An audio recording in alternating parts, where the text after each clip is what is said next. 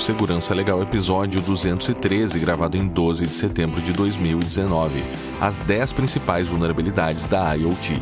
Neste episódio, falamos sobre a lista da OASP que aborda as 10 vulnerabilidades mais comuns da internet das coisas.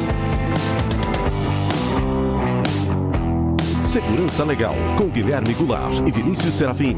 Um oferecimento Brown Pipe Consultoria.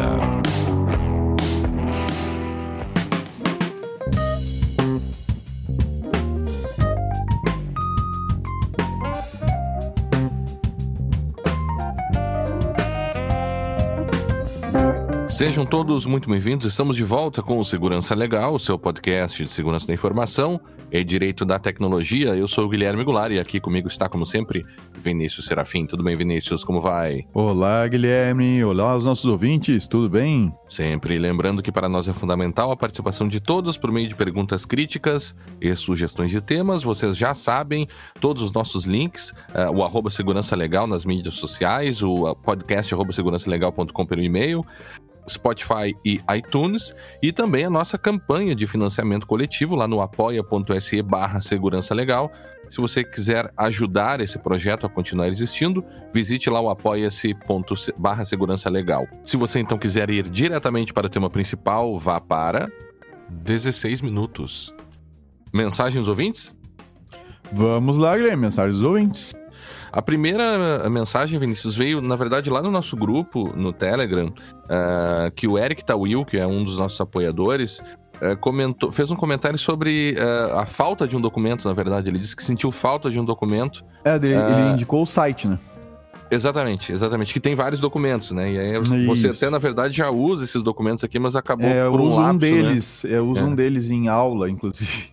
Uhum. É aquelas coisas que a gente acaba deixando passar. O Eric, tá, logo saiu o episódio, ele chamou atenção porque ele sentiu falta uhum. uh, do, do site do Cloud Security Alliance. Tá? E realmente, cara, esse site, eu não, eu não lembrei do site, eu tenho o documento lá que, que eu uso, uh, que é o, o Security Guidance for Critical Areas of Focus in Cloud Computing. É bastante. Claro, assim, ó, ele fala, não, não fala coisas inéditas, tá? Uhum. Mas ele é, é, bem interessante a forma como ele organiza as coisas e, e os domínios que ele cita e tal. E eu uso bastante isso em aula para pedir pro pessoal analisar ou estudar os domínios de forma separada, fazer alguns seminários e tal. Uhum. Uh, inclusive, eu passei para minha turma de cloud, uh, uh, segurança em, em, cloud, que teve na, há umas, umas semanas atrás, eu não lembro mais a, ah, tá. Então faz algumas semanas que teve essa, essa cadeira.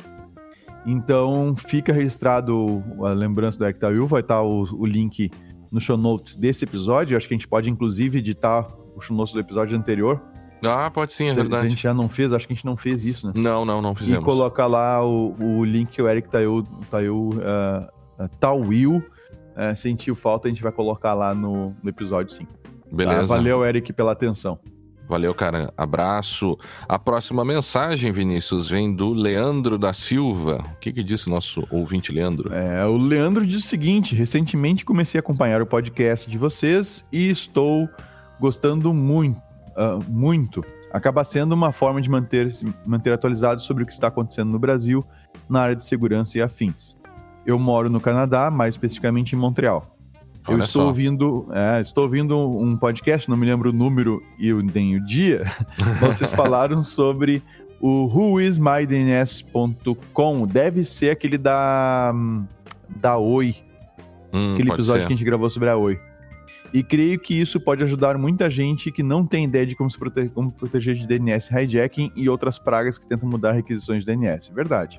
Eu vou fazer um post no meu blog e gostaria de saber se poderia citar vocês como fonte, já que vocês mostraram esse site, se não tem problema. Se sim, pode, pode fazer. Claro, Se sim, tem algum especial, uh, algum link especial que vocês possam, vocês recomendam na hora de referenciar vocês, cara, coloca lá o, o segurançalegal.com. Tá? É. E não só pode, como a gente agradece muitíssimo, né? sim, né? Quando, quando alguém usa a, uh, algum conteúdo nosso e, e faz o link para o nosso site, é muito legal porque isso uh, aumenta aumenta a relevância, vamos dizer assim, no, do, no nosso site, nos resultados de busca por aí, faz com que mais pessoas encontrem o nosso podcast. Uhum. Então coloca lá o segurançalegal.com e muito obrigado, Leandro. Legal. muito obrigado aí pela tua referência. Uh, valeu, Leandro. E a próxima mensagem, Vinícius, uh, referente ao episódio 209 sobre os hackers de Araraquara e o FaceApp também, veio do nosso ouvinte Luiz Aurélio. O que, que disse o Luiz, Vinícius? O Luiz diz o seguinte: primeiramente, parabenizo vocês pelo excelente episódio. Muito obrigado, Luiz. Sobre as considerações do senhor Serafim, obrigado pelo senhor, mas né, pode chamar de Vinícius mesmo, tem gar. tá? A, a respeito dos apps de grandes e-commerces, ao ouvir esse episódio, faz sentido agora que essas lojas estão fazendo descontos generosos para quem baixem esses, esses apps. É, tem, e tem várias lojas, inclusive algumas que eu compro, que é mais barato comprar no app do que no navegador. Uhum. Tem descontos que só valem no app, por exemplo. Que é uma sacanagem, né? É, uma, uma baita uma sacanagem. Compartilho aqui uma experiência que tive ao comprar meu notebook novo no início do ano. Decidi baixar o app da Magazine Luiza para comprar o eletrônico, visto que não tinha computador naquele momento. Justo, faz sentido. Faz sentido. Me arrependi amargamente. Fui bombardeado de anúncios em todos os meus dispositivos sobre a loja citada, além de aparecer ela no meu Facebook. Ocultei a empresa do meu Facebook e redefini meu código de publicidade do Google para livrar, me livrar dela. Além de dúzias de notificações diárias tirando a minha Puxa atenção. vida, cara. É, aqui é o seguinte: se tu fez certo redefinir o teu ID de publicidade, tá? O, o, o Android tem isso, o, o iOS também tem isso nos iPhones, mas é bom lembrar que esses, esses aplicativos eles não usam apenas esse código, tá? Uhum.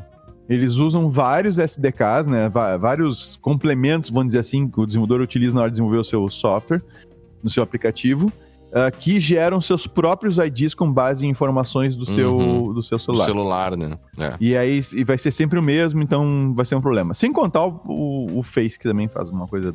Assim, é, tá? É, sem contar a própria questão de você ter a, a, os aplicativos instalados no, no telefone, né? o, o, aplicativo em si ainda sabe que, que você é você, até pela própria conta que você usa, né? Exatamente.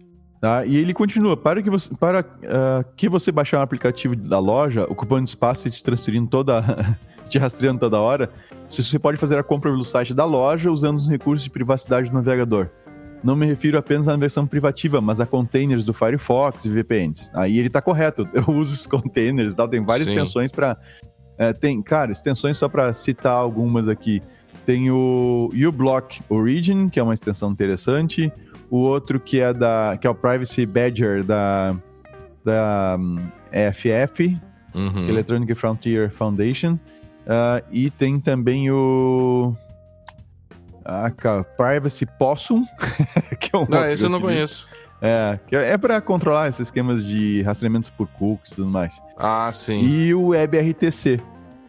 É. Tem, um, tem um no, no, no é pra te desativar o WebRTC. Mas tem, assim, tem também é o, bem... o, o, User Agent Switcher, que é interessante pra tu enganar o cara para dizer que tu mudar o agente do browser. É, é, mas, é, mas aí começa, tem que cuidar, usar isso, que às vezes a gente quebra algumas coisas. É, claro, claro.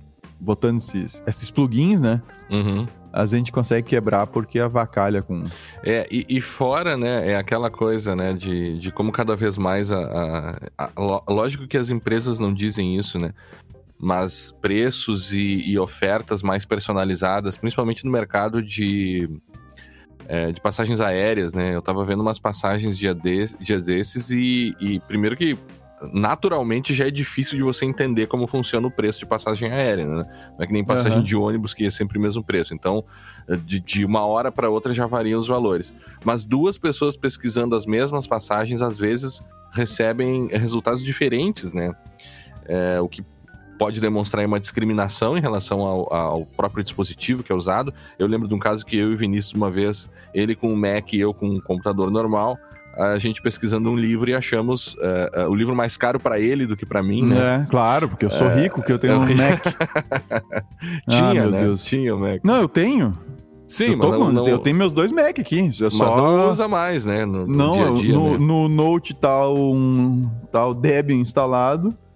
E no, no Desk, aí sim, aquele ainda tá, uhum. tá com... Para edição, né? É, tá para algumas edições, algumas coisas assim, mas que eu uso só Na verdade, ele, ele vai virar um, uma tela para um ambiente de treinamento aqui. É. E, e, uma coisa interessante agora que você falou do, uh, envolvendo a Apple, né? Você viu uma notícia dia desse essa semana foi o, o anúncio aquele dos novos iPhones e tal, e com não sei quantas câmeras. Mas você citou um dado interessante, Vinícius. Queria que falasse aqui sobre as é pessoas é que, é? estão abandonando a plataforma. É, é na é verdade, na verdade eu ouvi o Nexo ah, o podcast do Nexo, até deixa eu citar direitinho agora, então, né? Tá, tá. Não é tava do... no, no, na nossa pauta essa. Não, não tava. O Guilherme puxou isso do. É, desculpa, é, mas a gente às vezes lembra de uma é. coisa ou outra. Ele coloca aqui. Uh, Nexo. É o Durma com essa, tá? Do Nexo. Do Nexo Jornal. É o podcast uh -huh. Durma com essa. Uh -huh. É o episódio de 10 de setembro em que eles falam, o título é Os lançamentos da Apple e o impacto do iPhone. Tá? E eles citam ah, essa questão de que cada que as pesquisas estão apontando, né? E como eu não me preparo para falar sobre isso, eu não lembro do nome da pesquisa e tal, mas você vai ter lá no episódio. tá bom. Obrigado, Guilherme. Não, não, tamo, uh, tamo junto. E aí tá lá no. Eles citam que vários usuários uh, de produtos da Apple eles têm, uh, uh, eles têm citado cada vez mais a intenção de não continuar no ambiente da Apple. Uhum. Tá? Uh, agora eu não lembro se eles citaram isso ou eu é que pensei, pensei sobre isso, que na nossa discussão, minha e tua, uhum. que a, uma das questões bastante complicadas são os valores. Né? Sim. Porque a gente tem produtos concorrentes chegando. Uh, eu ainda acho que, que, que é, o Mac é melhor, tá? Uhum. Fique bem claro. Eu, eu, tenho. Eu comprei um, um Dell um tempo atrás. Uh, tô bem feliz com ele, usando ele, show de bola. Uhum. E eu comprei, e comprei um Dell porque a máquina que eu comprei, cara, seria uma coisa assim. Impagável. Estupidamente cara na, na, na, se eu comprasse da Apple. E eu não conseguiria nem fazer atualização depois. Tá? Ah, tem isso. Claro. Então tem, tem, tem esse problema ainda. Então, uh, uh, eu citei justamente isso. Tu tens equipamentos que para o usuário está ficando cada vez mais parecido com um, um telefone, por exemplo, com, uhum. com, com um iPhone, com tela com uma boa qualidade, com uma resposta boa, com uma uhum. boa velocidade, bateria uhum. durável, esse tipo de coisa. É, e para o usuário acaba sendo, né, ele não, não tem, não dá muito mais bola assim para outras coisas, tá? Uhum. Então, câmeras, o telefone, né? Câmeras é, as câmeras. Né? Então, esses telefones da, da Xiao, Xiaomi, Xiaomi, Xiaomi, Xiaomi. É. Né? Esses telefones estão estão chegando, são bem, os valores são bem agressivos e a qualidade, é, pelo que a gente tem visto, eu vi várias pessoas na minha volta que compraram esses telefones, a qualidade parece ser muito boa. Tá? Então o pessoal tem ficado cada vez menos uh, fiel à marca, digamos assim. Mas eu continuo achando que o Mac é a melhor combinação de software e hardware uh, que existe. Tá? O Windows não chega nem perto, né? não tem nem chance. Ah, Sim, agora... você diz para sistema operacional de, de computador. É, não tem. É, assim, o conjunto, o pacote da Apple é muito bom. O hardware e o software deles feito para aquele hardware, uhum. sabe? Então... É, é aquela velha história do lock-in, né? Você fica é. trancado na, naquele mundo ali e para você passou por isso, né? Para sair do mundo é muito difícil. É, é, é, então assim, tem, tem coisas que são bem interessantes, tá? A, a, a máquina, o hardware sai caro, mas o sistema operacional é muito bom. Uh, as atualizações são de graça. até ali, né? Até, né, ali até porque... que eles definam não, até que eles não te oferecem claro, mais atualização claro. pro teu hardware. E é o que aconteceu, por exemplo, com o meu desk uh, e com o meu Note. Os softwares, por exemplo, o pacote, o que seria o equivalente a um Office, tá? Editor de texto, uh, pra, o Keynote para apresentação, é o Pages para editor de texto, o Keynote para apresentação, cara, são muito bons. E eu não sei que preço tá agora, mas na época que eu comprei era 14 dólares, assim, ou seja, uma chincha perto de é, Office, PowerPoint, nossa. não sei o quê. E, cara, dizer, é melhor, tá? É melhor. E tem na nuvem também, uns anos pra cá, eles podem pensar pra nuvem, tu pode criar uma conta lá, usar até de graça, se quiser. A, a, gente, deu uma, a gente deu uma desviada boa aqui do assunto, mas... Foi é, desviada é, disso. É, é, é, mas o, o, Luiz, ele ainda coloca uma última frase ali, Vinícius. É, o Luiz coloca aqui, sobre o Face App, espero que algum dia a inteligência, a inteligência artificial que fique nos aparelhos das pessoas, não em servidores desconhecidos acessíveis a estranhos. Luiz, posso estar bem errado, cara, mas eu acho que vai ser o contrário. Uhum. Vai estar tudo na nuvem. A gente vai ter um terminal com uma tela bem bonita e um link dobrável. violentamente bom. Bonito e dobrável. Dobrável e é. É, pode poder enrolar no, no punho, etc. Tá? E uh, todo o resto, toda a inteligência artificial, tudo vai ficar tudo na nuvem, cara. É. Então, get ready. Bem. Tá, vai ser complicado. Um abraço, Luiz. Obrigado aí pelas Luiz, suas considerações. Valeu aí, Luiz. É, bem, então vamos ligar os nossos equipamentos aqui para ir para o tema principal, Vinícius. vamos lá.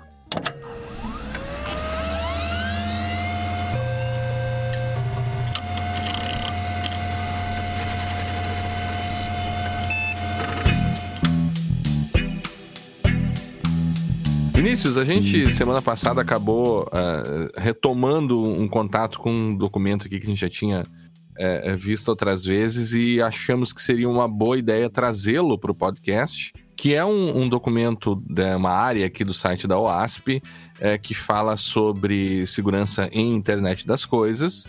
E eles têm um, os, fam os, famosos top 10 né, do OASP, e um desses top 10 é o, o top 10 de vulnerabilidades uh, de dispositivos de internet das coisas. É, e, esse, e esse documento, Vinícius, ele é bem interessante, assim como esses top 10 aqui do OASP sempre são, porque ele traz, né, faz um apanhado das 10 vulnerabilidades mais é, é, encontradas, né? É, e a gente vai fazer um, um comentário sobre esses top 10, começando do 10 e indo uh, até a primeira, né? Antes da gente ir, então, para cada uma delas e começar a comentar cada uma delas, é importante lembrar que uh, sobre esse tema de internet das coisas, a gente já tem dois episódios gravados. Uh, e, e, entre outros comentários né, que a gente faz em outras situações, mas nós temos lá o episódio 81, lá de 2015, o Cherokee Remote Control, que envolveu uhum. aquele hacking no, nos carros, né? na, na, na, na Cherokees. A gente falou em outros episódios também sobre a questão do Tesla e tal. E o episódio 93, é, lá de 2016, que a gente falou sobre a alma da IoT, a alma da uhum. internet das coisas, né? Comentamos alguns aspectos técnicos da arquitetura geral das soluções da internet das coisas. Então, Vinícius, dito isso, vamos começar aqui a nossa lista, né? A primeira, ou melhor, o, o número 10 né, desse top 10 Vamos lá. de dispositivos de internet das coisas, de vulnerabilidades, é a falta de proteção física. Como assim falta de proteção física? Falta de proteção física, ou seja, alguém consegue obter informações direto do, uh, do dispositivo, né, acessando o dispositivo, uhum. uh, para fazer algum ataque futuro. Cara, uhum. isso, isso é um problema para tudo, tá? Sim, para é, qualquer, qualquer dispositivo qualquer físico. dispositivo, qualquer, seja IoT ou não. Ah, o, o, detalhe é bom que a gente, que a gente cite né, que quando a gente fala em IoT, se a gente a gente está falando mais de coisas que não eram normalmente conectadas à internet. Sim, sim. Porque senão Ao tu vai ter que dizer de um computador, né? É, um computador, um celular, tu poderia considerar de certa forma IoT e tal. Claro. Então, que a gente tá, que a gente considera um IoT? Ah, ah, o cara, uma, a lâmpada que tu liga na, na tua rede Wi-Fi, a tua fechadura, a tua máquina de lavar, a tua geladeira, teu micro-ondas, teu carro que não era conectado, agora ele tu não tem nem opção, ele vem conectado e era isso, sim, tu pode não sim. usar. Até o, o, o, Inclusive, quando tu cancela aqueles serviços, no caso lá da, da Chevrolet, né? O, o, dispositivo de rastreamento ele continua instalado na, na no, é. no, carro e para que tu não seja rastreado, mesmo que tu tenha cancelado o serviço, tu tem que desconectar, abrir o carro, a, o porta-mala lá para fazer essa desconexão, né? Interessante. É, né? é não, é, é bem interessante. né? ah, então, ah, assim, a gente está considerando, a gente tem que considerar essa, essas coisas, tá? E é muito presente em automação residencial, a domótica, uhum. a chamada domótica, né? Uh, mas também presente em ambientes uh, uh, industriais, digamos assim, claro. na, na, forma de sensores distribuídos. Claro. Na, na, na, na, questão da agricultura também, tem várias empresas com soluções que envolvem a distribuição de sensores por, né, na, na área, na, na para monitorar desde a das plantas e tudo mais, até mesmo para na área da pecuária, na área leiteira. Uhum. Tá? Gente, existem sistemas que o pessoal coloca uma colherinha numa na, na vaca que, né, que, que dá o leite uhum. e para quem compra só de caixinha, né, é, Bom saber que vem da vaca o leite. Sim, sim, sim. Né? Se coloca uma, uma coleira na vaca e eles sabem se ela tá comendo bem, se ela não tá, temperatura, etc. Uhum, né? Então, uhum. tem um monte de coisa sendo feita que acaba entrando nessa questão das coisas, até bola de basquete tudo mais como monitoramento. É, tá? e, e, uma coisa, Vinícius, aqui é, é que, ao contrário, você comentou, né? E quando a gente estava montando essa pauta, a gente comentou, tá, mas isso aqui afeta qualquer dispositivo que esteja no mundo físico, né? Sim. Mas, mas talvez a gente tenha uma diferença uh, quantitativa aqui, né? Que se você tem um computador na sua casa, aquele computador ali, em, em geral, fica com, né, num, num, local especificado, enfim, um, um controle, né, mais visual presente, né. Agora, quando você distribui é, diversos desses dispositivos é, em, em, um certo perímetro e até mesmo fora da sua casa, né, é, por exemplo, aquelas câmerazinhas de que é uma lâmpada que tem uma câmerazinha vendida no ah, AliExpress, isso, são bem baratinhas e tal, né? Ora, a, a, graça daquilo ali é justamente você distribuir aquilo, deixar aquilo fora da, da sua casa, né? Então, eventualmente, alguém que pegue aquele dispositivo uh, com uma facilidade muito maior que teria de pegar o seu computador que está no seu escritório dentro da sua casa, né? Ele, ele vai poder fazer certas coisas com aquilo, né? E, e eu acho que a ideia é mais ou menos essa, né? Ex exatamente. E, e, e, tem uma coisa, essa especificamente falando da IoT, normalmente a gente está falando de, de um hardware mais especializado. Tá? Sim, sim. Ou, ou, seja, a gente tem um microcontrolador uh, com um, um, software, um firmware, né? Gravado nele, que faz uma função muito específica. E esse próprio microcontrolador, esses microcontroladores, né, esses dispositivos, eles mesmos têm, por exemplo, interfaces de debug, eles têm pinos que te permitem colocar eles num modo diferente de funcionamento e tu consegue fazer um dump da memória dele. Uhum. Uh, os próprios chips de memória, né? Tu pode ter, é comum tu ter memória flash. Para alguns microcontroladores, a memória flash guarda o código que vai ser executado, né, que vai ser carregado quando for ligado o dispositivo. Uhum. Então, aí tu tem a, a, tu tem que proteger fisicamente essas, essas interfaces, né? Para impedir que alguém possa, de repente, fazer um dump do teu código. Claro. E, e talvez a partir daí, e aí tá a brincadeira, né? A partir daí, tu encontrar os problemas que vão vir adiante na nossa linha, nossa lista. Uhum, tá? uhum. Então... É, e, e, aí a gente tem aquela, aquela, aquela história meio de segurança por obscuridade, né? Ao contrário de um computador que você liga, espeta um USB e, e, e tem o controle sobre, sobre a coisa toda, né? Uhum. O, o, o, hardware, é, esse tipo de hardware, ele vai precisar de um, de um conhecimento bem mais específico de, de microeletrônica, né? E é importante dizer, o Vinícius fala com, com conhecimento de causa, né? Até a própria Brown Pipe tem um laboratório, né? É, de microeletrônica a fim de fazer esse tipo de teste e, e esse tipo de, de análise.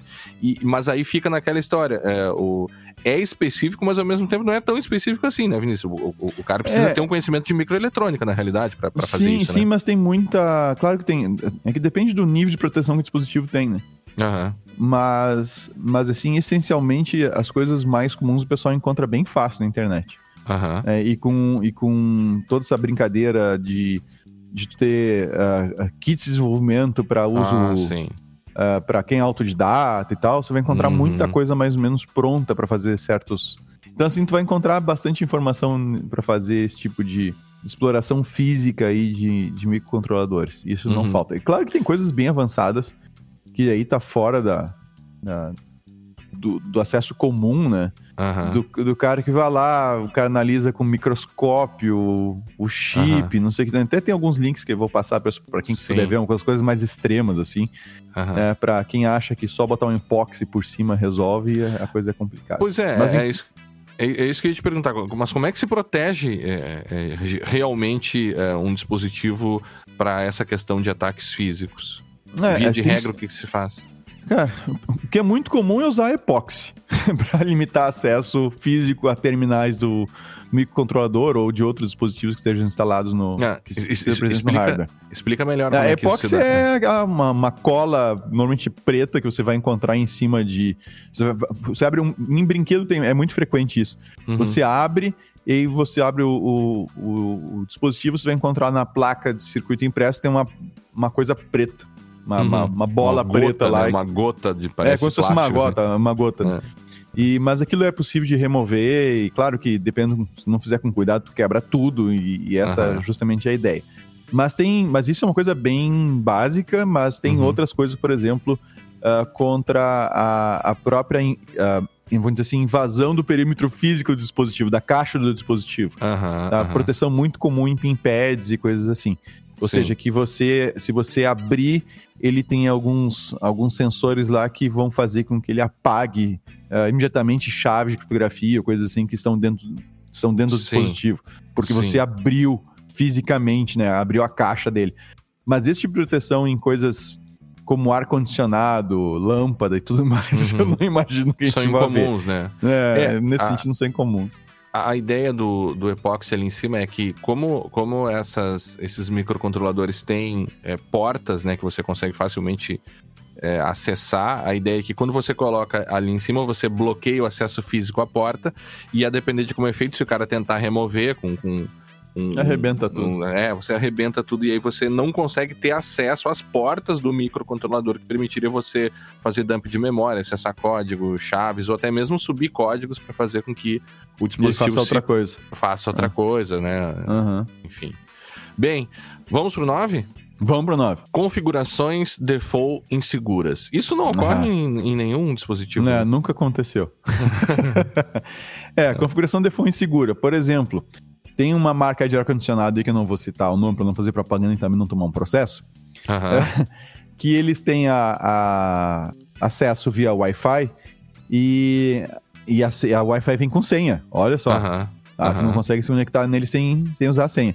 E a senha é 1, 2, 3, 4, 5, 6, 7, 8, 9, 0, se não estou enganado. Sim, tá? alguma coisa assim. É uma configuração, é uma, uma configuração completamente insegura. Uma outra questão que a gente via muito frequentemente, uh, tá bom que era em, em, em modems ADSL, uh, uh, isso hoje em dia não acontece mais tanto, até onde eu sei, eu não andei mais verificando mais. Uhum. Mas, por exemplo, os modems vinham com, com eles vinham com, com, com configurações default que, que, que liberavam certos serviços uh, sem autenticação que eles poderiam ter, uhum. uh, sem autenticação nenhuma, e você conseguiria gravar, inclusive, o firmware.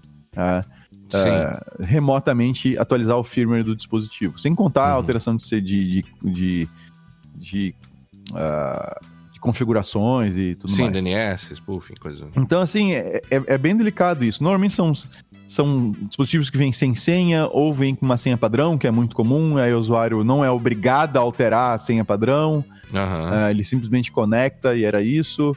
Então, uh, ou expõe certas, uh, certos acessos que poderiam ser controlados, mas aí o usuário tem que ir lá e ele tem que dizer que ele quer controlar, e por default ele não é avisado em nada e é tudo liberado. Então, esse uhum. tipo de, de situação é, é, é, é bem complicado. Isso, claro, isso é acontece em tudo em IoT, né? Se renova é, agora é, é. o problema. É, é, esse, uma outra coisa é que esses, esses itens aqui, né, essa lista, é, é, vários deles eles estão interconectados. Quando a gente estava montando a pauta aqui, né? Ah, mas isso aqui depende daquilo, que depende daquilo, esse habilita uhum. aquele outro. Então, é uma coisa meio orgânica ao, ao, mesmo tempo, porque até quando a gente começa a citar exemplos, a gente, não, mas esse aqui também se encaixa no 3, né? É, se encaixa no, no, no 2, né? Que é a questão de, de, de é, serviços de rede inseguros, enfim. Mas o, o, o default setting, ele também tem um, uma, uma questão que é a, a, a, tirania do default, né? Que quando a gente começa a tratar sobre é, proteção de dados, enfim, a gente eventualmente acaba esbarrando nesse, nesse tópico que é o que é o default, via de regra, vai ficar o default para a grande maioria das pessoas, né? Exato. Por, por isso que quando você fala privacy by default, né, você você está falando justamente de, de colocar como default uh, configurações de proteção de dados que sejam mais favoráveis para o usuário, né? Uh, porque é, a grande tem, maioria das. Tem, tem no, no, naquele. Que documentário do Terms Sim, and Conditions Me Terms Apply? Condition. Uhum. Eles, eles entrevistam uma, uma pessoa da Microsoft uhum. que trabalha a questão de segurança, não estou enganado, um profissional de segurança. E ela chama atenção para isso, claro, não é só ela que chama atenção, mas ela é muito interessante a fala dela porque ela, ela sumariza bem isso. Ele diz uhum. que o usuário ele fica confortável com o default. Uhum. Ele, ele, ele, ele aceita o default. Então, se, tu, é, então se, se, se, o default for. Sim, lá tá falando de forma geral, né? Uhum. Assim, se o default for menos seguro, ele vai usar o menos seguro. Uhum. É, ele vai se, se adequar. Se o default for mais seguro, ou seja, mais restritivo, ele vai usar o default. Então, por exemplo, se por default todos os celulares, Android e iOS, te exigissem o cadastro de uma senha para te, te abrir o. desbloquear o celular, né? Todo mundo usaria isso e estaria todo mundo, não, beleza, eu também uso e tal, era isso, acabou. É. Agora, no momento que isso não é o default e o usuário não está utilizando, e aí tu, e tu, precisa que ele utilize, aí ele já tem um problema, tem um treco. É, e é uma questão econômica no sentido de quais incentivos que você dá para que a pessoa use mais rapidamente o serviço, né? Se ele for muito difícil de usar e de configurar, as pessoas não vão conseguir usar e configurar aquilo, né? Pensando, no, pensando que os dispositivos de internet das coisas, embora sejam é, dispositivos que, que, que, estejam dentro de um contexto, que se conectam a redes, que, né, que tem uma série de, de, de atividades, a grande maioria das pessoas não tem condições de, de, de, observar e de entender como eles funcionam. Então é, é tem que ser um negócio meio plug and play, assim, liga e sai funcionando. Uhum. Então, é, é, por tu ter que lidar com esse incentivo de fazer com que as coisas é, é, sejam facilmente utilizáveis e, e, e, assim sejam dando um certo conforto para o usuário, você abre sim a porta para que esses def eventualmente defaults inseguros é, fiquem lá para sempre, né? É, é, e que nesse ambiente de internet das coisas é algo muito mais crítico, né? O oitavo, Vinícius, é a falta de processo de gerenciamento do dispositivo. Imaginando que cada vez mais as pessoas e as casas vão contar com diversos desses dispositivos, como é que as pessoas vão lidar para uh, eh, gerenciar todos esses dispositivos que estão ao seu redor? É, aí a gente começa a entrar de novo naquela questão do lock-in que a gente discutia lá no início do, do, do episódio, nos, na resposta dos ouvintes, né?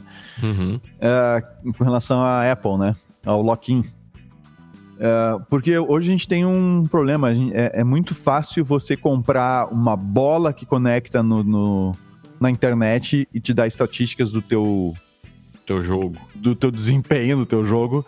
Uh, uma cafeteira e por aí vai.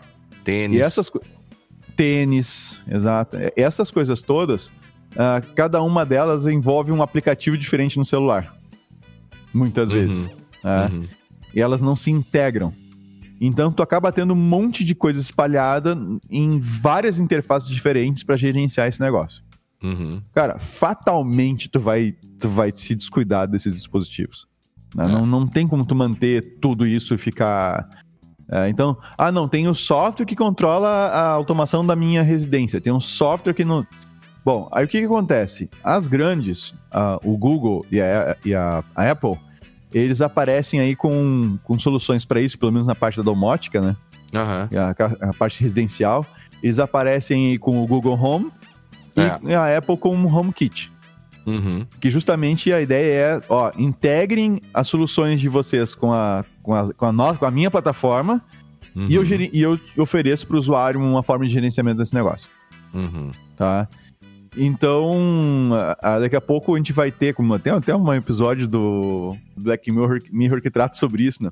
Ah, das pessoas se mudam para uma casa, só que tu compra a casa e a casa tem personalidade, sabe? Tem uma Ah, eu não vi ela, esse, ela, eu acho. É, ela tem uma IA que vive lá dentro e, e essa IA meio que, que é, assim, tu, tu, tem que ver se tu te acerta com a casa ou não, saca? Ah, é um negócio muito interessante. Estranho. É, é, até posso catar depois o episódio aqui pra gente botar eu no não link. vi, não vi esse. É. E aí, cara, vai acontecer mais ou menos isso. Tu vai ter que escolher qual é o sistema operacional que tu quer da tua casa, sabe? Uhum, ou, uhum. ou pior, né? Tu não vai poder escolher o sistema operacional, tu vai ter que escolher, tu vai ter que ao comprar a casa, ah, essa casa, que, que casa que é? Ah, não, essa é uma, é uma Google Home. Uhum. É, que é, tem, tu... né? Que já existe. não, não, sim, tem, tem o Google Home na plataforma, mas eu digo. Sim, não tem a casa. É, é. Tu, é, tu chegar e comprar, não, assim, ó, isso aqui é Google Home, tu não tem opção.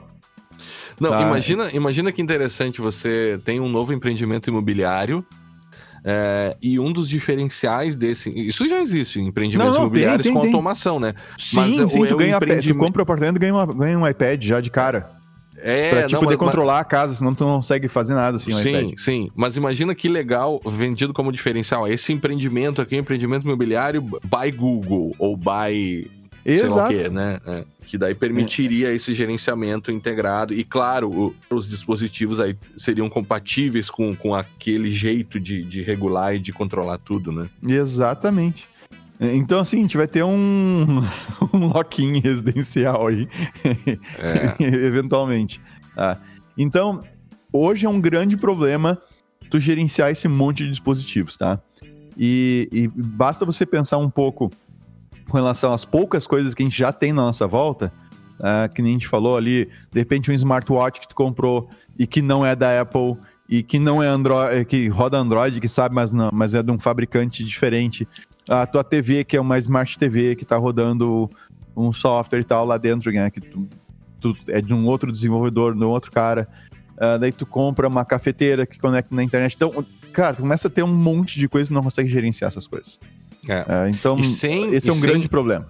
É, e, e, sem falar ainda em. É porque a, a, a, área de internet das coisas. Essa é uma outra coisa, uma outra coisa também que a gente falava. Uma outra né? coisa. É, é, é, a gente, se já não está, vamos chegar no momento que a internet das coisas vai ser simplesmente a internet, entende? É, não vai mais fazer sentido você falar em internet das coisas, porque, Sim, porque é vai, ser, vai ser internet, as coisas estão conectadas, assim como os computadores estão conectados, então talvez a gente deixe um pouco de falar em algum momento de internet das coisas. Vai ser internet, vão ser problemas que ocorrem na própria internet, né? E, e nesse sentido, é, é, quando a gente fala em gerenciamento, a gente tem que ligar ainda com, com, um dos próximos itens, que é a própria ideia de proteção de dados, né? Porque é, se você é, permite que o Google gerencie todos os seus dispositivos, você está permitindo sim que o Google recolha informações é, que esses sensores disponibilizam, né? E é um grande problema a própria ideia lá que o Google tinha com aqueles é, é, termostatos, né, muito usados, muito usados em, muito usados em casas americanas, é, que simplesmente está recolhendo lá a, a própria a temperatura que as pessoas mais gostam de usar em determinadas áreas do, te, do, do, ano, né?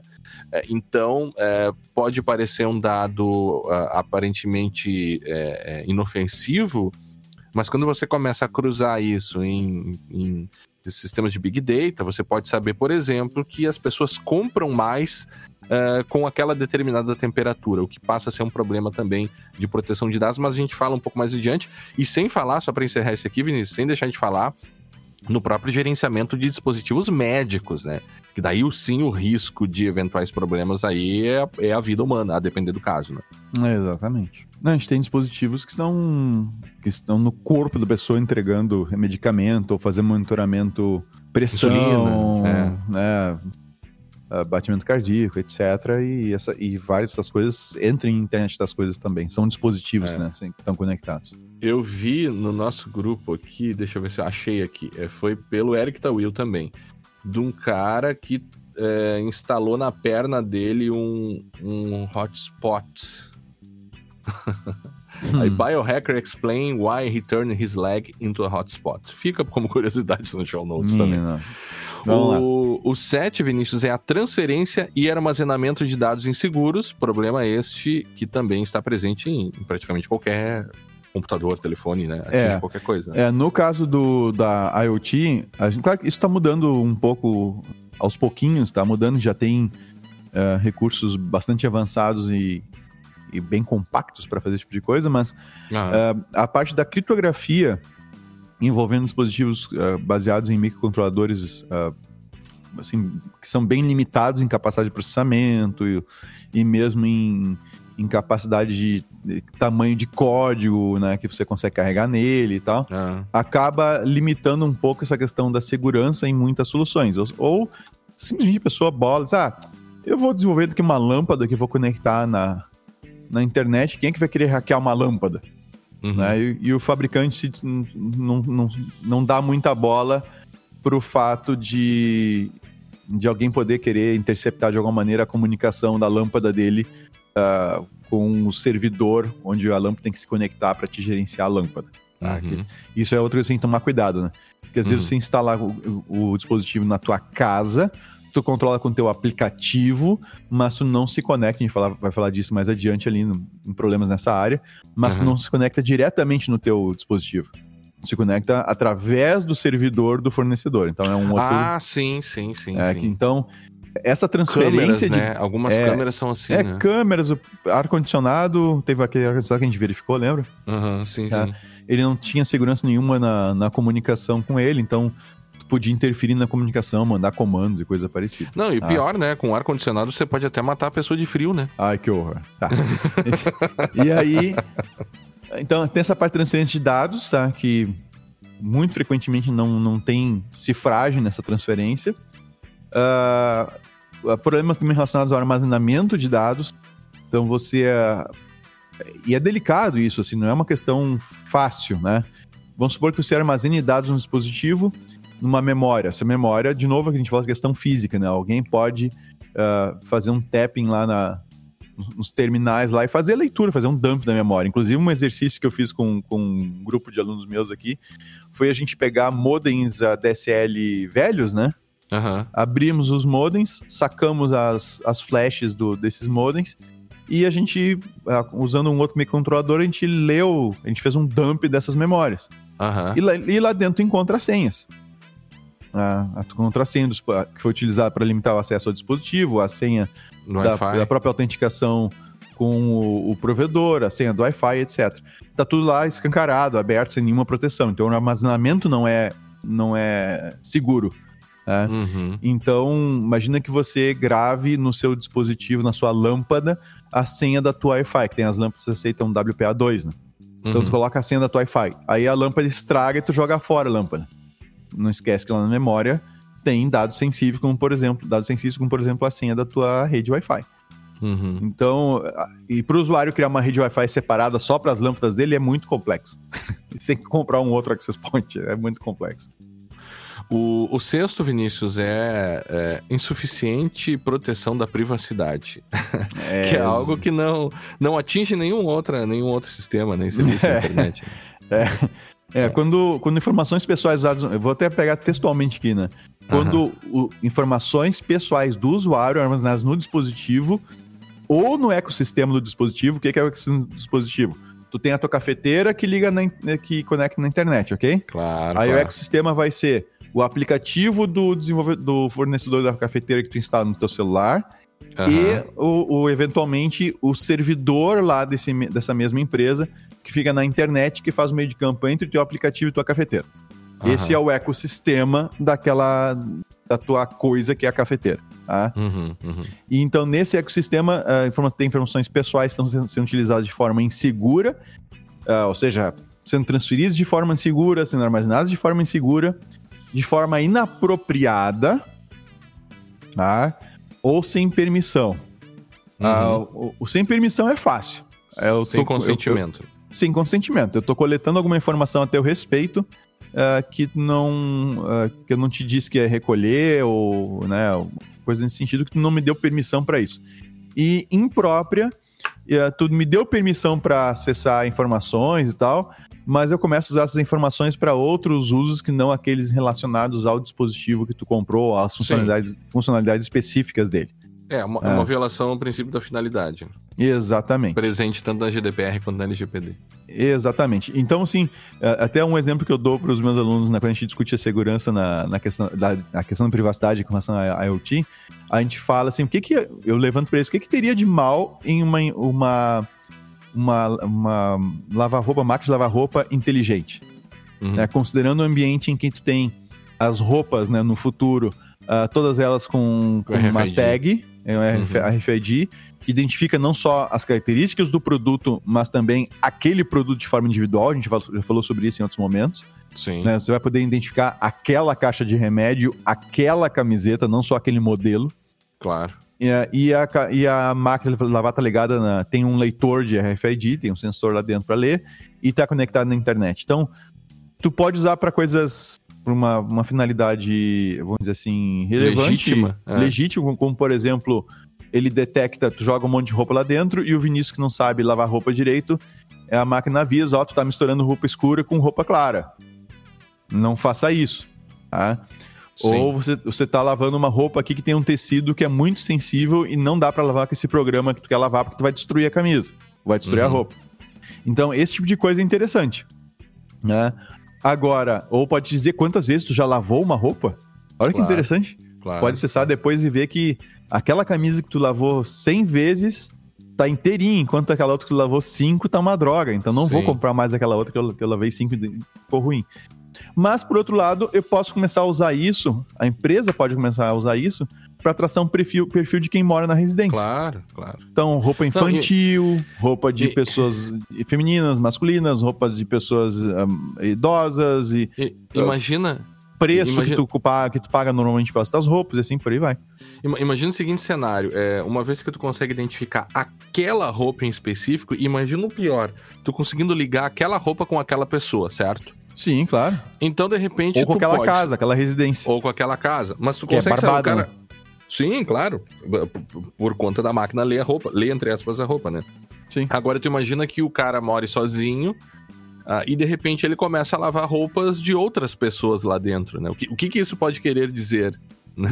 ou, ou essas roupas aqui foram lavadas em quais máquinas? Um data broker de máquinas? Minha, né? nossa, tá, é, é, é, mas é, é, mas é exatamente isso, é perfeitamente é. possível. Esse é o problema. Claro, claro. É perfeitamente possível.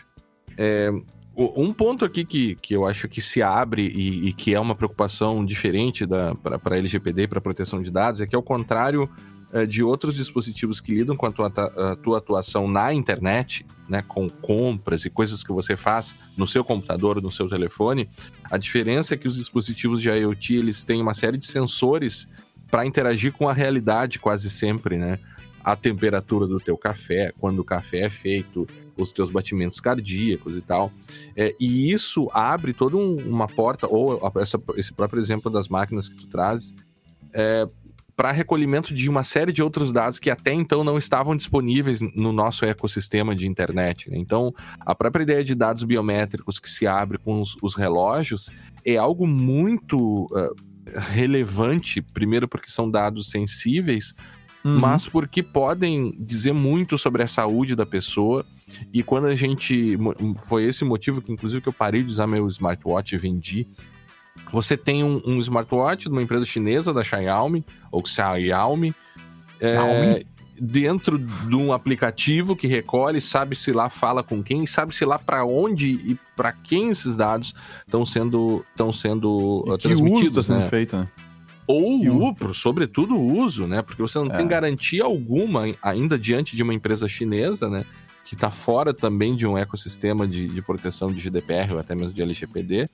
Então, isso abre o que alguns autores dizem o caminho para total surveillance. Ou seja, se antes os anúncios ficavam te incomodando no teu celular e no, na, no teu computador, hoje você tem um potencial de recolhimento de, de dados inimaginável com cada vez mais sensores sendo distribuídos na, na vida das pessoas, né? É, e, pra, e algo que já, já é muito comum, e é um exemplo que talvez a gente volte a falar aqui no episódio, Vinícius, é a questão da automação de carros e de uma notícia que eu vi esses dias, a gente conversou e eu fiquei completamente abismado, que é um novo serviço da Vivo. Sim, Vivo, a ah, nossa operadora, sim. a nossa querida operadora, é, que se chama Vivo Car, que ainda está em pré-cadastro. Então, qual é a ideia rapidamente aqui? É você ligar uma interface no seu carro, uma interface de rede ligada à internet, né, com chip e tal. Você liga no, no, na interface do carro OBD, né, que é o Onboard Diagnostics, uhum. e, e, ela deixa o seu carro inteligente. Assim como aquelas caixinhas que a gente liga na TV e deixa a TV inteligente. Pois bem, agora você tem uma caixinha que você liga no não, seu não, carro. Não, não, não, não, deixa inteligente não, porque desde, desde quando, quando tu liga um carrapato em alguém, a pessoa fica mais inteligente? Liga o quê? um, quando a pessoa pega um carrapato. que te suga. Que é. te suga, que fica pegando informações é. e, e, fica pegando teu sangue. É, é verdade. É. mas é, tu, tu, liga, tu tá ligando um. fazendo um tapping ali no teu, no teu, no teu carro. carro. Tá botando um é. sniffer no teu carro. Um Pior, um, carro. Um, um, sniffer que tem capacidade de injetar coisas no, na comunicação dos dispositivos no teu carro. E os dispositivos Exatamente. que a gente tá falando aí é velocímetro, é, freios. Odômetro. É, odômetro. É, é, lembrando que essas fraudes que se fazem em carros para alterar o odômetro, ela é feita por meio da interação com esse mesmo, uh, com essa mesma interface do carro. Que é uma, uma, uma chavezinha que você abre lá e liga um, um computador ali, essas fraudes que os caras fazem para alterar o odômetro digital, né? É, então você está ligando algo na internet nessa interface E a, a, grande questão aqui, estamos falando de proteção de privacidade, proteção de dados, né? A grande questão é que no site da Vivo não há uma política de privacidade para esse serviço que ainda está em pré-cadastro, é verdade. Aí temos que dar um crédito para eles, né? Esperamos que quando o serviço for implementado, implementado venha a política de privacidade. Mas se há um pré-cadastro, é, obrigatoriamente tinha que ter uma política de privacidade, meu Deus. Não, não é, é inadmissível isso. E nesse contexto, só para terminar, Vinícius. Ah, só para dizer, Vivo, a gente, a gente trabalha, a gente desenvolve política de privacidade, tá? Então, ah, é se verdade. quiserem, podem entrar é em contato com a Brown Pipe que a gente faz isso, não tiver ninguém que e, possa. E, e testes de invasão também, se vocês quiserem, vivo. A gente pode analisar o, a segurança, o, a, do, a segurança dessa plataforma toda. Até a gente, eh, a gente pode fazer mesmo que eles não nos contratem, né? Exato. O, Botar no sei. nosso carro, no nosso celular e dar uma olhadinha. É, sei lá, né?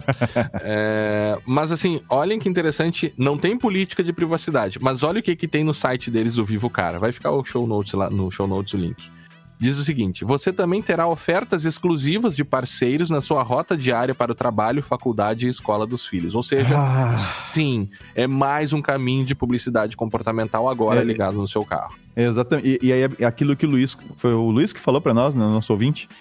Que fez a ah. compra do computador via o celular. Sim, o Luiz, no, o Luiz, o Luiz. Na Magazine é. Luiza e depois virou um inferno a vida dele em termos de propaganda. É. Quem sabe até propaganda na, na telinha do carro agora vai ser. Deus me livre, cara. Tá. É, seria, é perfeitamente possível. O sistema de entretenimento tem interface para isso. Claro, claro.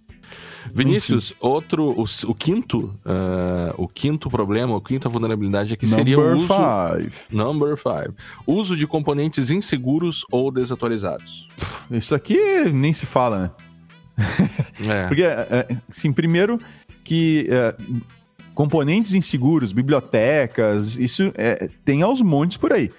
E quando a gente fala em internet das coisas, uh, muita gente reutilizando código de, de baixíssima qualidade, porque encontra fácil na internet certos códigos, mas que é, é mais uma intenção, mais na, na, ideia de tornar a coisa funcional para gente ver como é que funciona e tal, e não, não mesmo para produção. Uhum. Tá?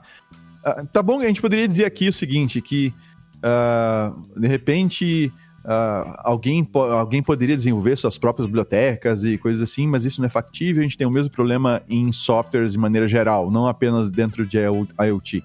Tá? Mas o que eu tenho percebido é que me parece que as, como o pessoal acha que a, esses ambientes que a gente desenvolve software para IoT e onde rodam esses softwares são ambientes muito mais limitados que um computador, Uhum. Uh, a impressão que dá que o pessoal meio que dá uma relaxada na questão da segurança de bibliotecas e componentes, porque acha muito difícil que alguém tenha conhecimento para conseguir explorar aquilo. Uhum. Tá? Então, a, a gente Meio tem... segurança por obscuridade, né? É, não, é total segurança por obscuridade, assim. Total, assim. Então é, é muito delicado isso, tá? E a parte de, de, de componentes que são uh, né, que, já, que já perderam a sua validade, né, outdated, né, que já ficaram velhos, né, já não se recomenda mais que use novos designs, etc, por causa de, de problemas que foram encontrados e saíram novas versões. E isso é um problema bem sério, porque como é que tu faz a atualização dos, do hardware que tu já tem? Não vai ter atualização. Uhum. Tá? Porque uma coisa é tu atualizar software, que até certo limite os, os fabricantes vão. Né? Basta ver Smart TV e celular. Então, assim, uh, componentes, componentes físicos que ficam, que, né, que ficam uh, outdated, né, que, que, que, ficam ultrapassados, é essa a palavra, ultrapassados, esses componentes não vão ser, não vão ser atualizados no, no, nas coisas que você tem. Assim, simplesmente não vai. Você vai ter que jogar fora e comprar um outro, se quiser melhorar. Uh, é. Porque, assim, com raras exceções, quando a gente está falando em FPGA e coisa assim, que é um componente que pode ser reprogramado, mas em geral, a gente está falando de componentes que, quando ficam ultrapassados, não, ninguém vai. O fabricante não vai pegar de volta, abrir uh, teu, a tua coisa e botar uma nova plaquinha lá dentro porque a plaquinha anterior tinha um componente desatualizado, sabe? Isso não vai acontecer. Então, tu vai comprar tuas coisas e de duas uma, ou tu vai ficar com elas desatualizadas por muito tempo até tu achar que deve trocar, Exemplo, Smart TV, a gente faz isso direto. A minha TV não tem mais atualização já faz um tempo. E vou continuar usando ela até ela parar de funcionar. Né? Sim. Uh, até lá não tem atualização para os componentes uh, uh, que já estão ultrapassados e que estão nelas, né? Então, é, a, é parte questão... de, assim, a parte de bibliotecas, de software, até poderia ser atualizado. Só que não tem mais atualização para essa minha TV. E assim vai acontecer com a cafeteira, com a, com a máquina é, de lavar e assim por diante. Você poderia até dizer que é uma prática abusiva e que toca a não atualização, né? É, no sentido de que afeta outro problema que é a, a, a, afetação de funcionalidades, né? porque por muitas vezes o, o hardware permite a atualização e por uma questão comercial o fabricante ele não quer é, é, atualizar uma questão hardware. econômica, né? Questão econômica. Também, mas ele quer que você compre outro. Essa é, é a ideia. Ele né? quer que tu compre você... outra. É, assim, é, nota que junta duas coisas. Para ele fica, fica cada vez mais caro manter um produto pelo qual tu não vai pagar mais, uhum. porque tu já pagou e acabou. Sim. É. E ele, enquanto ele mantém a tua TV atualizada, menor a chance de tu comprar uma nova.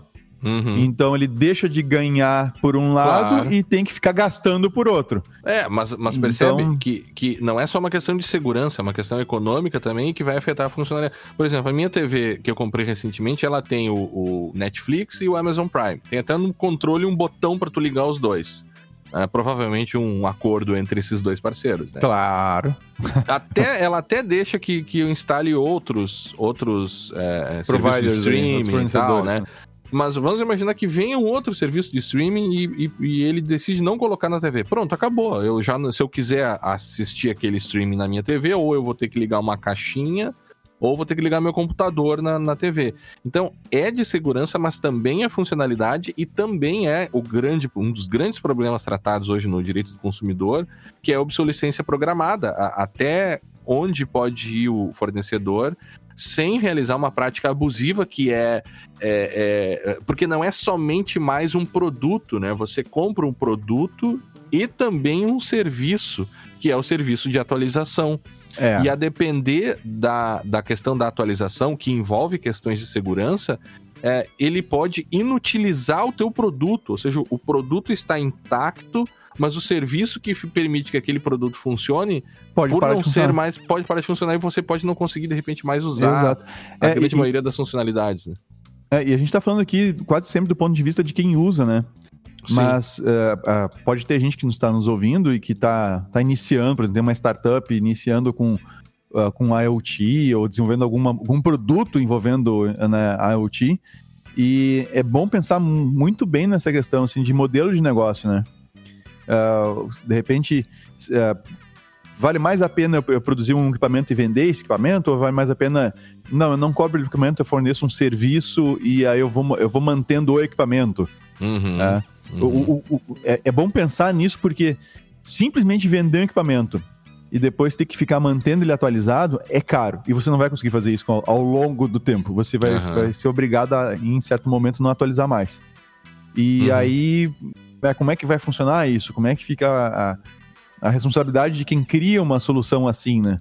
É, porque vai, tu vai gerar lixo eletrônico, tu vai botar a vida das pessoas em risco nos mais diversos aspectos, né? Claro. Possíveis dependendo da, da questão do uh, que está sendo envolvido na IoT.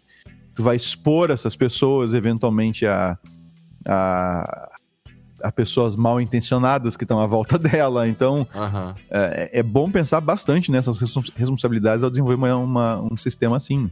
É, é mas pensa o seguinte também, né? É, a gente caminha cada vez mais para o abandono da propriedade, né? É um mundo cada vez mais sem propriedade. Então você não compra o carro, você anda de Uber, você não tem mais a bicicleta, você aluga o serviço da bicicleta, você não tem mais o patinete, você aluga ali quando você quer usar. Uhum. Talvez a gente esteja caminhando também é, e isso vai ser muito ruim para o usuário, né? De você ter um, um, um, serviços em que você não vai mais comprar a TV, você vai assinar o serviço e recebe a TV. Depois mas, de um tempo eles vão lá e atualizam a tua TV e tu troca a TV. É, mas eu não sei se vai ser ruim para o usuário, eu não diria, não seria taxativo nesse sentido. Ruim no sentido de que nesse tipo de situação em que você não é proprietário da coisa, você tem, na verdade, um comodato da coisa. Claro, uhum. tem toda a questão do contrato de comodato, enfim, posse, enfim, que a gente estuda lá no, nos direitos reais antigos, mas ao mesmo tempo. Vou, antigo, eu, eu dou, dou, direitos reais, então é uma disciplina relevante, não é, não é irrelevante. mas, mas o, o, que eu quero dizer é que há uma tendência do fornecedor ter muito mais poder sobre o dispositivo pelo fato do dispositivo ser dele e não ser uhum. teu. Então, nesse sentido, uh, as situações de mais, uh, de mais invasão, né, mais invasividade, né, é, seriam permitidas. É, Vinícius, uh, o 4 é a falta de um mecanismo seguro de atualização. Sim, tá? É a transmissão, assim, não ter, não ter validação do, do firmware, né? normalmente firmware, a gente está na internet das coisas, normalmente tem um firmware envolvido, então não tem validação uh, da, da, imagem que foi baixada da internet para fazer a atualização do dispositivo, o próprio meio de transmissão uh, dessa imagem ele é inseguro, uhum. uh, então ou tu não tens nenhum tipo de, de processo de autenticação ou autorização para fazer a atualização. Uhum. nossa, mas quem é que faria isso? Eu digo para vocês, é, há alguns anos atrás nós tínhamos quase tudo que era a marca de modem ADSL usada por aí, inclusive algumas fabricadas aqui no Brasil, elas permitiam atualização do firmware sem nenhum tipo de autenticação. Só tinha que saber o IP do modem, mais nada. Tá? Então, uh, isso já aconteceu e, e acontece. Uh, a minha televisão, da, uh, que é da LG, na época que eu comprei, logo que eu comprei, a primeira vez que surgiu uma atualização, resolvi snifar o tráfego e ver o que estava passando, né? e não tinha segurança nenhuma, não tem nada. Ou seja, uhum. é HTTP, acessa lá, pega o. baixa o Pacote, arquivo para TV, é. né? E a, a, eles até calcularam o hash da, da imagem, na época eles calculavam o hash da imagem para fazer a validação se foi transmitido corretamente, né? Uhum. Só que o hash ele vinha também aberto na própria comunicação, então se alguém quisesse alterar, interceptar. Alterava ou, o hash também. É, que é, podia, era só alterar o firmware, recalcular o hash e entregar um novo firmware para a TV. Então é, é, é completamente vulnerável nesse sentido. E desenvolver um mecanismo de atualização seguro, tá? também não é trivial. ah, então, de novo, tens que pensar no, no, no, hardware legado, né? Quem vai desenvolver isso, né? É. Vai ter várias versões diferentes. Uh, tu vai ter, vai ter muita coisa que vai estar tá hard-coded, vai estar tá direto é. no, no, código do, da coisa, e aí tu tem que manter endereços e coisas assim mais ou menos uh, estáveis para te conseguir fazer uma atualização. Sim. Então tem vários problemas a serem resolvidos, não é algo trivial de ser resolvido, e por isso a gente encontra um monte, um monte desses dispositivos internet das coisas com atualização, processo de atualização completamente inseguros. Uhum. Isso não é, é. difícil é. de verificar. Se você tem um, um, sabe usar um sniffer numa rede Wi-Fi, você pode tranquilamente snifar um tráfego e, e monitorar ver se a sua TV, se é seu ar-condicionado, etc., está transmitindo as coisas de forma segura realmente. Uhum, uhum. É, e, e, e, a, e, isso pode ser ampliado depender da, da complexidade ou da falta de complexidade até do próprio dispositivo, né? Esses fonezinhos Bluetooth, por exemplo. Eu não sei se a gente. O fone Bluetooth é a internet das coisas? Não, né? Cara, eu, não, eu diria que não, porque não está conectado na internet. então, Diretamente, né? É, não, é. não, eu diria que ele não. Seria, é, ele seria um, um, um, dispositivo que comanda o teu celular. Tá, né? É, tá numa rede que é, uma, que é Bluetooth, Bluetooth e tal. É uma é. rede de comunicação, é um outro protocolo, né? 802.11 e tal. Mas é, eu não, eu não colocaria como internet das coisas, não, tá. essencialmente não está conectado na internet. Sim, perfeito. É, Vinícius, o terceiro, que também tem uma ligação com os outros aqui, que seria o interfaces inseguras do ecossistema. O que, que é isso? É, é o seguinte, o ecossistema, lembrando, o ecossistema é a coisa uhum. em si, com os seus serviços que estão rodando e tudo mais. É Aplicativos. Event, é. event, não, é a coisa em si, com os seus serviços.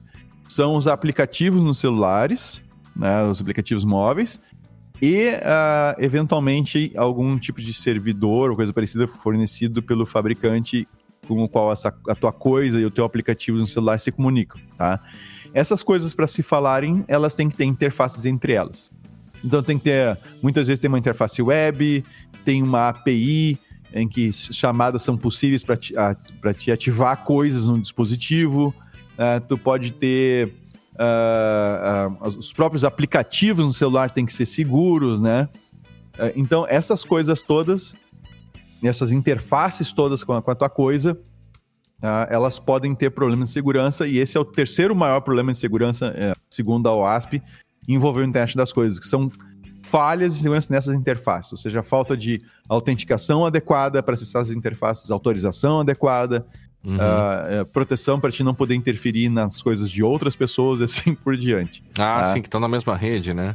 Não, não, não só a questão da mesma rede, mas às vezes por falta de, por exemplo, tu pode ter autenticação pegar aquele ar-condicionado, né? A pessoa se uhum. autentica uhum. no. Aquele usava nuvem, inclusive. Uhum. Tu pegava, instalava o aplicativo no teu celular, se autentica com um serviço e tu tá conectado no serviço. Beleza. Só que na hora de controlar os teus, os teus ar-condicionados, né, teus equipamentos, uh, essencialmente a autorização que tu, o, controle de autorização deles é só por um número do ar-condicionado. Uhum. Uh, tá bom que é um número razoavelmente randômico, aleatório, né? Mas se tu souber o número, tu controla o ar. Uhum. Então, eventualmente, eu poderia me assim me autenticar com o meu usuário, mas eu poderia começar a catar outros, tentar chutar outros números, e, e os que eu acertar eu consigo controlar. Então uhum. eu teria um problema de autorização. Uhum. É, eu me autentico dizendo que eu sou Vinícius, mas na hora de controlar quais áreas, quais equipamentos de ar-condicionado o Vinícius tem acesso, tem autorização para mexer, ele não faz adequadamente e eu posso mexer em qualquer um que eu saiba o número. Uhum. É, então, é, esse é um problema clássico assim, de, de autorização. Tem autenticação, mas falha a autorização. Uhum. Então, esse seria o terceiro maior problema, segundo ao, ao ASP, nessas que circundam, de... é, que circundam né, o aparelho, né? Exatamente. Que tá em torno. Ou, pro, ou o próprio aparelho, né? Ou o próprio aparelho, aparelho. aceita comandos e tudo. É, e se você junta com a, problemas de atualização, né? De desatualização, de atualização, aí Exato, isso fica é. mais explosivo é, daqui a ainda, pouco, né? é, daqui a pouco tu tens uma, uma atualização que na nova série de equipamento, nova versão de hardware, né? Ela existe e ela permite agora, sim, uh, tira vulnerabilidades que tinha na API do, do, da coisa, né? Só que a tua versão do hardware é anterior, não suporta essa atualização e tu fica com a tua, com a tua API completamente escancarada. É. O segundo, então, Vinícius, é. Ah, estamos chegando no número um já. São os serviços de rede inseguros. Exatamente, né? Que rodam no próprio dispositivo, tá? E que estão expostos na internet. Que não, não tem, por exemplo, autenticação, ou não tem criptografia, ou não tem proteção contra ataques de replay, Uh, uhum. E aí tu poderia interferir no funcionamento do aplicativo. Né? Ou mesmo uh, tu usa algum tipo de serviço que. Uh, lembrando de novo o caso dos modems, né? Uhum. O serviço que tinha de, de atualização, ele, ele ia via TFTP, que não tinha autenticação nenhuma. Então, ou, ou tu, imagina tu configurar um dispositivo usando Telnet ou coisa parecida. Uhum. Ainda tem. Uhum. Então, uh, esses, uh, esses serviços de, de rede seguros que estão rodando no próprio dispositivo uh, são o segundo maior problema. Alguns, alguns dispositivos rodam até microservidores web, HTTP. Web, uh uh é. E aí, tu sem certificado digital, sem nada, tu fica com HTTP sem proteção alguma. e aí, alguém pode tomar o controle do teu dispositivo. Ou pode um Shodan da vida, né, o shodan.io, né, pode encontrar o teu dispositivo na internet, indexar e deixar prontinho lá para quem quiser acessar ele. Que é bem que é, complicado. câmeras é, é, a coisa mais fácil do mundo. Né? Sim, nem se fala. É, o... Ainda mais quando você liga com questões de, de password, enfim. Mas uma coisa interessante é que a depender do, do, do dispositivo, né? Basta, você consegue controlá-lo uh, bastando apenas estar dentro da mesma rede, né? Então, quando Exato. você tem uma rede doméstica, você então, na mesma rede ele aceita o controle. Ele aceita o controle, é que nem a minha televisão, assim. É... acho que a maioria das televisões que tem o. Você tá vendo o YouTube consegue jogar o que você tá vendo no uhum. celular para TV. Basta estar na mesma rede, né? Mais uma vez, você está facilitando aí a interação do, do usuário com o dispositivo. Porque se você coloca uma senha você coloca um passo a mais ali de segurança que vai deixar o serviço menos utilizável, né? E é aquela velha história do binômio do, do conforto na utilização e a segurança da informação, né? Quanto mais é, controle você tiver, mais é, é, é, desconfortável será você utilizar aquele serviço no sentido de colocar mais passos, né? Mas ao mesmo tempo, quando você coloca em dispositivos mais, é, em jogos dispositivos mais sensíveis, por exemplo, é, IoT e dispositivos médicos, inclusive o próprio, a própria OASP tem uma dentro desse mesmo site uma parte que fala só sobre é, vulnerabilidades para dispositivos médicos, né? De repente até a gente pode voltar a falar sobre isso no futuro aqui, né? Uhum. E o primeiro, Vinícius, Number na one. lista top 10, vamos usar o nosso um dos três efeitos que a gente tem aqui no, no Segurança Legal, que é o rufar dos tambores, né? Então, que rufem os tambores, o número um do OASP Top 10 de vulnerabilidades Ai, na internet ai, das ai. coisas é...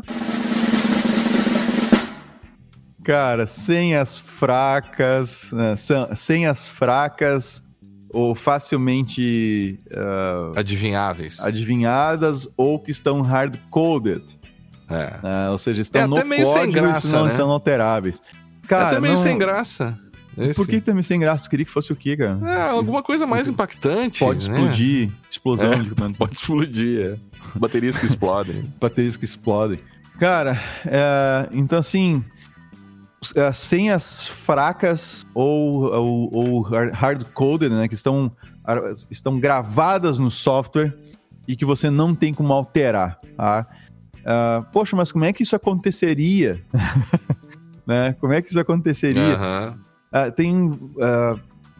aí, aí, de novo, o exemplo que eu dei do ar-condicionado, tem um. Aquele ar-condicionado que tem a, a- uma, uma senha lá na Wi-Fi já determinada, uma senha para te acessar ele, né? Aham. A, a senha dele é uma senha default, ok, ela pode ser alterada, tá? mas é uma senha fraca, qualquer um pode descobrir. O, a- tu pode até tentar fazer um acesso àquele, àquele gerador, a- daquela identificação aleatória que eu comentei antes, né? Uhum. Ele, ele não é. Ele funciona como uma senha de acesso, na real. Ele identifica o equipamento, mas é só aquilo que tu precisa para acessar o equipamento, né? Ele é razoavelmente aleatório, mas ele não é grande o suficiente, então eh, ele é guessable, né? Que é o que está Uhum. listado aqui no ASP, ou seja, tu consegue adivinhar, tu consegue chutar e, e descobrir. Aí, à medida que a empresa vende mais dispositivos, maior a tua chance de acertar um. né? Uhum. Então tu consegue eventualmente descobrir, ah, ah, mas para que, que eu vou querer saber da invasão de um ar-condicionado aleatório? Bom, aí que tá, uma das motivações pro, pro ataque é a simples diversão, é o simples entretenimento, tá? E porque É. o, que é, que é entretenimento para um, pode ser um aborrecimento bem razoável para outro, né? Então, Claro. é, é, tem, tem que se cuidar isso. Não, mas e, a eles não própria, e, citam... a própria, e a própria transformação de, e utilização de, desses dispositivos em botnets, né?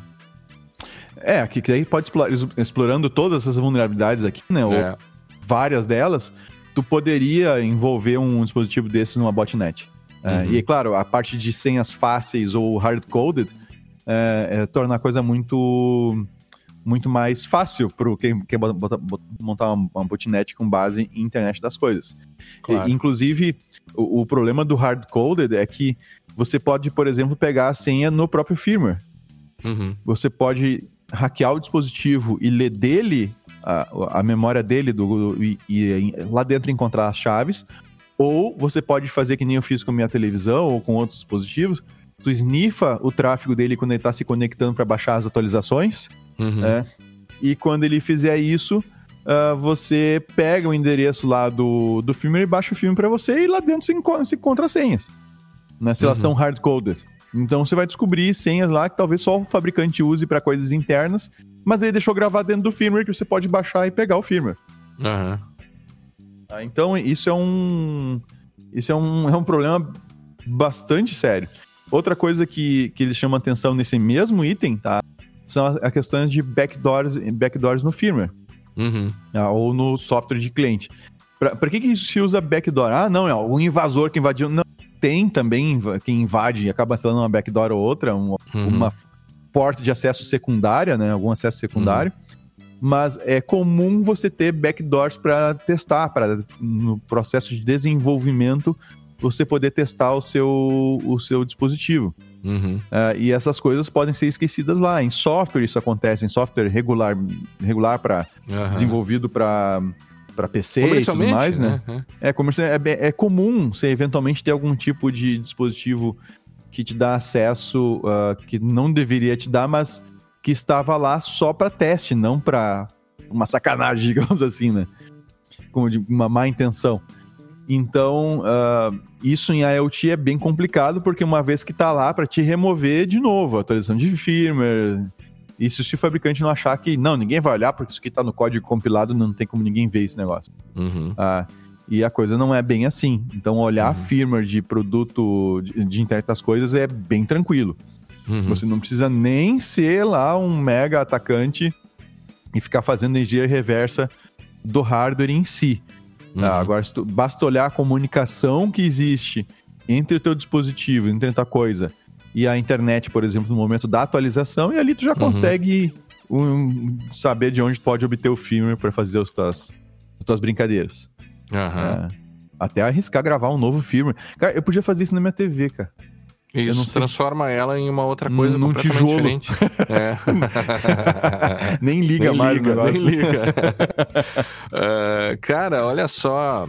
É, tem uma outra coisa, a gente já tem que ir terminando até pela questão do tempo, mas é, é uma possibilidade até que a gente ia colocar, ia tentar colocar em um deles, mas acho que seria uma, uma consequência de, uma, de possíveis é, explorações exploração de, vários, de algumas né? dessas falhas, hein? Ou todas juntas ou isoladas, mas a, a, gente pode começar, inclusive, a ter que se preocupar com ransomware dentro de sim, dispositivos sim. de internet das coisas, né? Sim, já há algum tempo já se fala de ransomware para carro.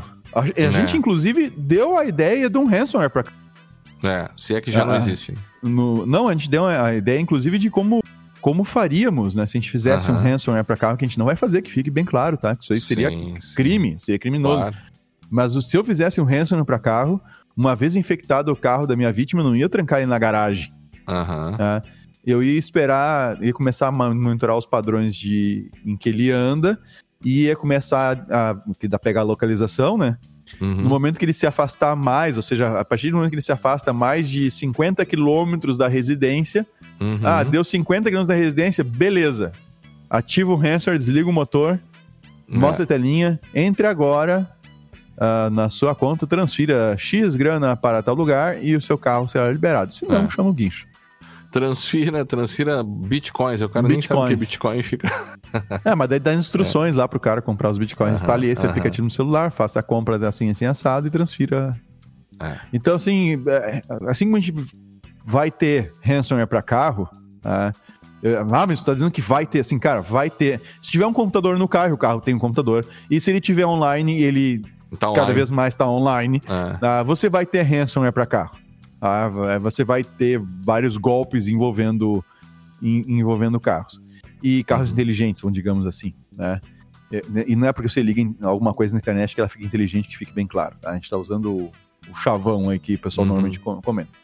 E você uhum. vai ter coisas relacionadas à, à, televisão, já tem ransomware, já teve caso de ransomware em TV. É. Uh, isso, já, isso já aconteceu em televisão. Uh, e à medida que a gente vai ligando outras coisas, uh, tu vai ter. Tu pode ter a mesma coisa, pode ter um ransomware que ataca a tua casa.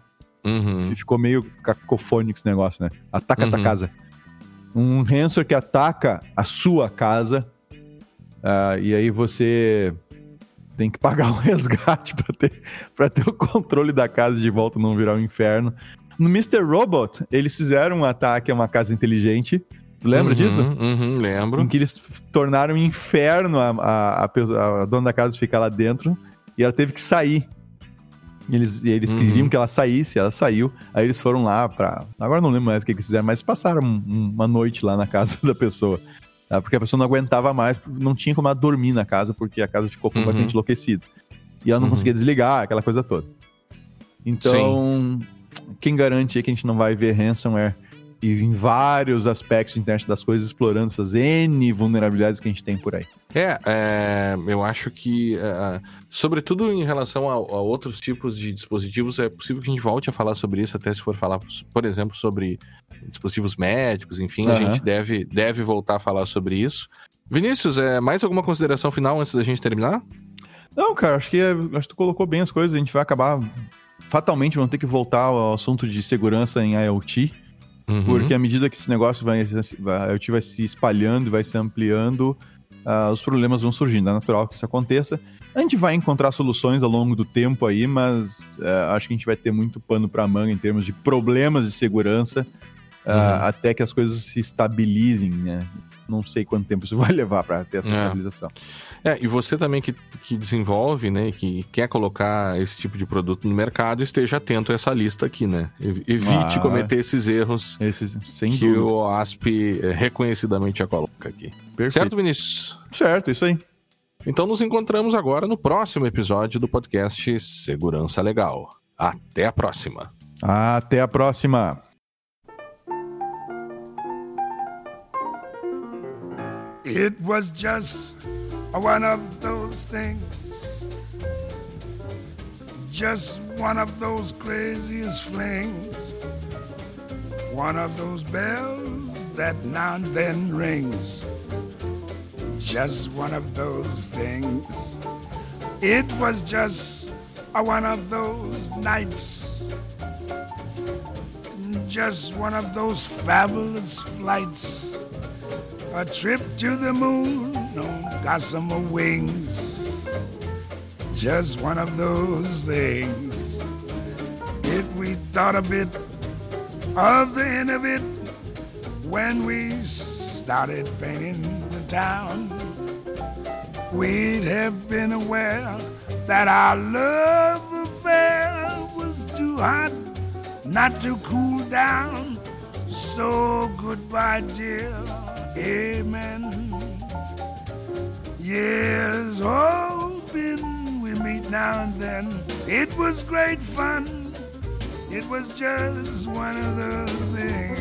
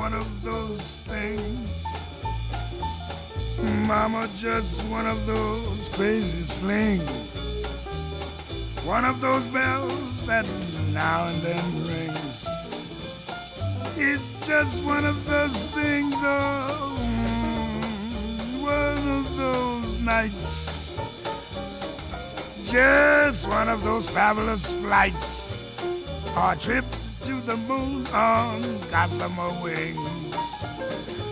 Mama's just one of those things. Oh, if we thought a bit of the end of it, we started painting the town. Babe, we have been aware that our love affair was too hot not to cool down. So goodbye, dear. Amen. Yes, hoping we meet now and then. It was great fun, but it's just uh, one of those.